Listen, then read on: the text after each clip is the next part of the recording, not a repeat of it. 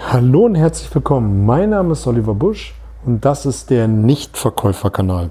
Ich freue mich, dass du hier wieder mit dabei bist, um an deinen Überzeugungsfähigkeiten arbeiten zu wollen. Ich sage ja mal wieder, spielt doch keine Rolle, ob du deinen Chef begeistern willst für ein Projekt, ob du ein Produkt oder eine Dienstleistung verkaufen willst oder ob du einfach deine Freunde begeistern willst, am Wochenende zum Italiener, zum Spanier oder irgendeine Unternehmung durchzuführen.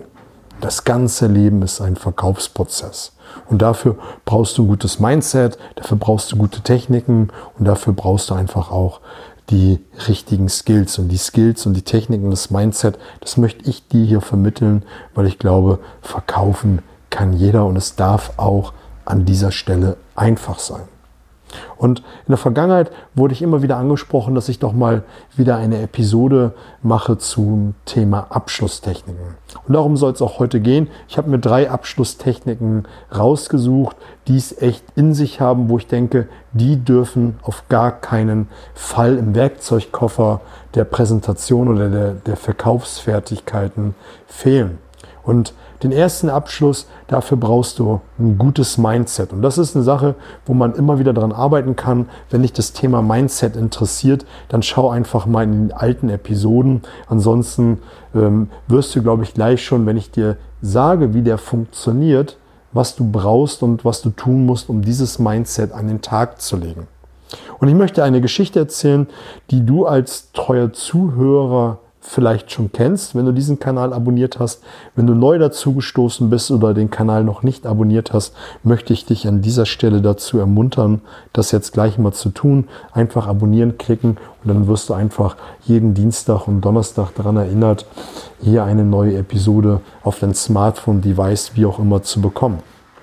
Und zwar ähm, geht die Geschichte folgendermaßen. Ich war vor einigen Jahren mit meiner Frau in China gewesen. Wir haben eine kleine Rundreise gemacht. Wir waren unter anderem in Shanghai und dann waren wir in Peking gewesen.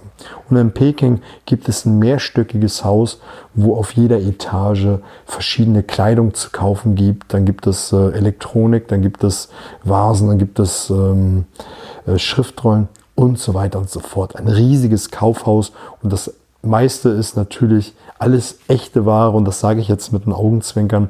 Und ähm, ich wollte mir ein paar Schals kaufen und bin in ein Geschäft reingegangen und habe mir zwei, drei schöne Stücke rausgesucht.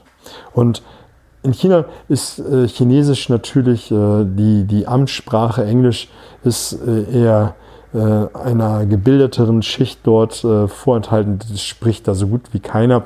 Und ähm, man hatte eine enorme Sprachbarriere. Also man konnte natürlich dort mit Körpersprache einiges bewirken. Dies ist ja in den meisten Teilen der Welt überall dasselbe.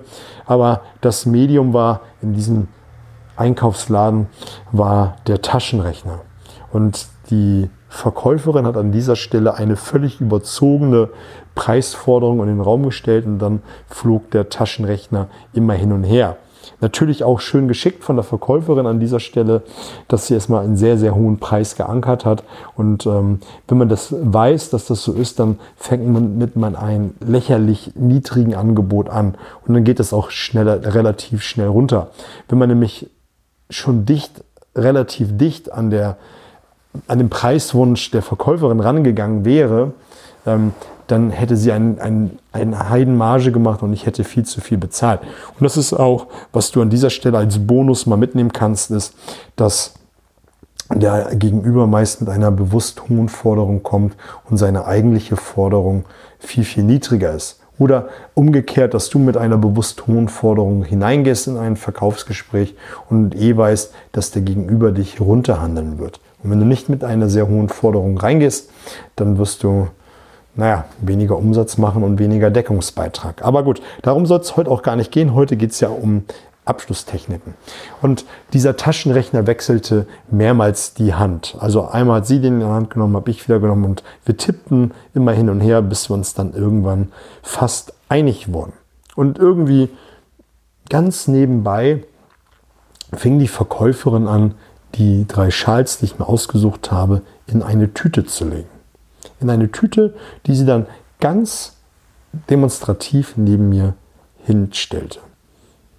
Und was soll ich sagen? Es hat nicht mehr lange gedauert und ich habe dann meine Yuan abgedrückt und habe die Tüte genommen und bin gegangen. Sie hat nämlich den voraussetzenden Abschluss mit bei mir angewendet. Sie hat die ganze Zeit vorausgesetzt, dass ich hinausgehe und diesen, diese Schals kaufe. Von Anfang an.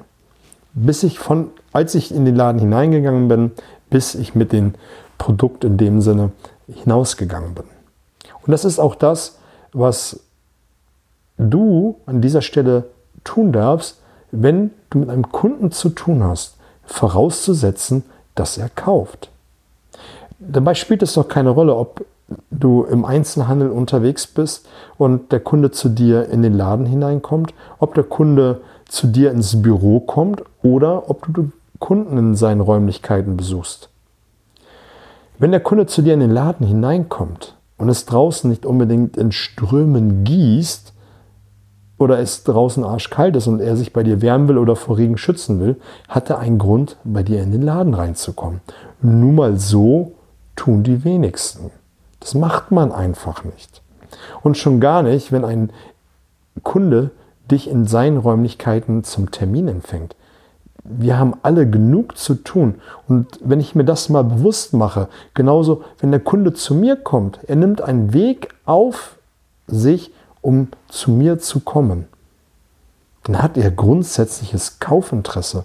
Ein viel, viel stärkeres Kaufsignal kann man nicht haben solange, und das ist mir in der Telefonakquise immer wieder bewusst geworden, solange ein Kunde am Telefon ist, hat er Interesse. Wenn er keinen Bock mehr hat, dann würde er auflegen. Wenn er sich genug umgeschaut hat, dann würde er rausgehen. Wenn der Kunde kein Interesse an deiner Dienstleistung oder an deinem Produkt hat, würde er mit dir keinen Termin machen. Also kannst du auch die ganze Zeit vom Mindset her den Abschluss voraussetzen. Und das kannst du zum Beispiel mit Formulierungen machen, wie wenn, wenn du einen Anzug verkaufst oder eine Versicherung oder was auch immer. Das ist ihr Anzug. Das ist ihre Police. Das ist ihr Monatsbeitrag. Ich höre so häufig bei Coachings, ähm, in Workshops, wo gesagt wird, das wäre der Monatsbeitrag. Hey, finde den Fehler im System. Das ist Ihr Investitionsbeitrag im Monat. Punkt. Das ist doch für, auch für dein Gegenüber eine ganz andere Identifizierung.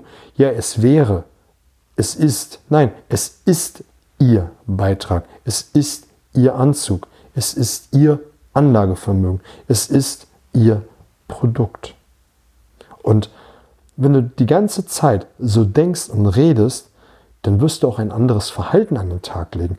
Und dann wird auch dein Gegenüber ein ganz anderes Verhalten an den Tag legen. Er wird doch viel mehr begeistert sein und viel mehr mitgezogen werden von dir und deiner Präsentation und deinem Überzeugungsprozess, wenn du die ganze Zeit es voraussetzt. Und das ist eine Sache, die sich jeder immer wieder mal ja, auf die Stirn schreiben sollte und das leben sollte. Du kannst auch mit diesem Abschluss die ganze Zeit auch den Kunden gedanklich auf eine Reise nehmen. Indem du zum Beispiel sagst, das ist ihr Anzug und ich kann mir wunderbar vorstellen, wie sie heute Abend in der nächsten, äh, also heute Abend bei der bei dem Geschäftsessen aussehen werden. Ich kann mir wunderbar vorstellen, wie sie beim nächsten Termin damit aussehen, wie andere schon mal neidisch gucken, wie gut ihr Anzug sitzt, was für eine schöne Farbwahl sie sich ausgesucht haben. Und das ist ja auch so eine Sache. Verkäufer, Vertriebler, Vertrieblerinnen, ähm, gute Überzeugungskünstler nehmen die Gegenüber auf eine Reise. Und wenn man von der Sprache und auch von der Bildhaftigkeit den anderen auf die Reise nimmt in die Zukunft, wie es wäre, wenn er das Produkt, Dienstleistung oder was auch immer benutzt, ähm, verwendet oder dieses schöne Wochenende hat, äh, mitnimmt und ihm immer wieder sagt, das ist so, das ist so, das ist so, ist es für den Gegenüber leichter am Ende dir ein Ja zu geben. Also das war der erste Abschluss. Den zweiten Abschluss, den ich heute für dich mitgebracht habe, ist der Mitmachabschluss. Und ich bin ja im Hauptjob, bin ich noch selbst im Vertrieb Außendienst und äh, meine Kunden äh, im B2B-Bereich, Großfläche, Kleinfläche, ähm, Einzelhandel, Fachhandel und bin dort selber noch sehr, sehr viel am Verkaufen. Deshalb kriegst du einfach auch hier sehr, sehr viel aus der Praxis. Und der Mitmachabschluss ist auch ziemlich simpel und den durfte ich vor kurzem auf der Messe, habe ich den x-fach angewendet. Und es ist einfach cool. Einfach aus dem Grund, wenn du die ganze Zeit, und entschuldige, dass ich das so sage, nur rumlaberst, nur erzählst, wie gut dein Produkt, deine Idee, deine Dienstleistung ist, wird dein Gegenüber im Laufe der Präsentation das meiste einfach vergessen. Er wird nämlich nur 20% dessen, was du erzählt hast, sich wirklich behalten können. Wenn du etwas zeigst, dann sind es schon 35% dessen, ähm, was er äh, wahrnimmt und behält. Machst du jetzt eine Mischung daraus, dass du ein bisschen erzählst und ein bisschen was zeigst, ist es schon die Hälfte von dem, was behalten wird. Wenn du viele gute Fragen stellst, deinen Kunden durch die Fragen zum Mitmachen animierst, dann kann er durch das Selbstbeantworten der Fragen schon 65 Prozent selbst behalten. Wenn du aber deinem Kunden die ganze Zeit mitmachen lässt, also das Produkt mal selbst ausprobieren, das Produktmuster, was du dann ja mitbringst, mal in die Hand zu nehmen, ähm, mal vielleicht selbst äh, an der Software ein bisschen rumzuprobieren, dann sind es über 90 Prozent, was dein Gegenüber behält. Und auf der Messe habe ich meine Kunden das Produkt selbst ausprobieren lassen. Ich habe es mal bewusst äh, falsch bedienen oder falsch bedienen lassen, damit die einfach mal sehen, was funktioniert und was nie nicht funktioniert. Sie auch in Kombination mit dem ersten Abschluss, ja, wenn sie zu Hause sind, müssen sie ja wissen, wie sie dann klarkommen. Und dadurch haben die Kunden sich schon so sehr mit dem Produkt identifiziert, dass sie die ganze Zeit gesehen haben, ja, so zu Hause wäre es so. Und wenn du dann noch Fragen stellst, sagen Sie mal, wie, wie ist es denn bei Ihnen zu Hause gelöst? Wo würde das Produkt stehen? Wie würden Sie es dort machen? Er denkt die ganze Zeit, wie ist es zu Hause? Und wenn du ihn dann noch das Produkt selbst in die Hand nehmen lässt und ausprobieren lässt, dann denkt er die ganze Zeit, wie es wäre. Und das ist enorm stark. Und hier ist einfach nochmal wichtig anzumerken, vorausgesetzt ist, dass du dich selbst perfekt mit dem ähm, Produkt auskennst. Meine Frau ist äh, in der Software-Schiene unterwegs und die benutzt immer dieses schöne Wort DAO, dümmster anzunehmender User. Und das musst du einmal sein. Du musst dein Produkt so quälen, du musst deine Dienstleistung mal so auseinandernehmen und dich mal so hinterfragen, ist all das so verständlich, wie es sein kann. Also soll heißen, dass du einfach mal alle Fehlermöglichkeiten am Produkt ausprobierst, um zu sehen, was kann, wenn du deinem Kunden das Produkt mal selbst in die Hand gibst, alles falsch laufen. Und dann kannst du ihm ja einfach ganz charmant ein bisschen Hilfestellung geben, damit er sieht, ah, so komme ich da raus. Ah, so funktioniert. Ach, dieser Fehler kann passieren, wenn ich das so mache und so kann ich ihn wieder lösen. Und dann ist er die ganze Zeit dabei zu überlegen, ach, so wäre es zu Hause und so würde ich das machen und ist viel, viel tiefer in der Sache. Also ganz, ganz stark. Also, das war der zweite Abschluss. Und den dritten Abschluss, den ich für dich habe, der wird jetzt nicht ganz so lange gehen wie die beiden ersten und der ist ziemlich simpel. Da musst du dich einmal hinsetzen und für dein Produkt, deine Dienstleistung oder was auch immer ähm, du, du machst, das Produkt einmal klein zu rechnen. Rechne dein Produkt, deine Dienstleistung auf den kleinsten möglichen Nenner. Das kann runtergehen bis auf mehrere Jahre, dass du, ähm, wenn dein Produkt zehn Jahre hält, dass du sagst, das kostet dann im Jahr 100 Euro. So, und dann, oder 120 Euro, das ist ein bisschen äh, leichter zu rechnen an dieser Stelle. 120 Euro äh, kostet es ähm, pro Monat. oder pro Jahr, das sind 12 Euro im Monat durch 30, das sind 40 Cent äh, am Tag. Und so bringst du einfach eine ganz andere Relation rein. Oder du sagst es auf die Häufigkeit, wie jemand etwas benutzt. Wenn man dein Produkt äh, 100 mal, 1000 mal, 100.000 mal benutzen kann, dann teilst du einfach den Preis durch die Häufigkeit, wie man es benutzt. Oder du sagst etwas wie, damit man das mal in Relation stellen kann, das kostet so viel wie eine Schachtel Kippen am Tag. Und wenn man den Preis so runterrechnet und am Ende mit einer offenen Frage kommt, wie klingt das für Sie? Das ist doch nicht viel, oder? Ähm, erzeugst du ja damit ein äh, Kaufsignal und kannst danach den Sack zumachen.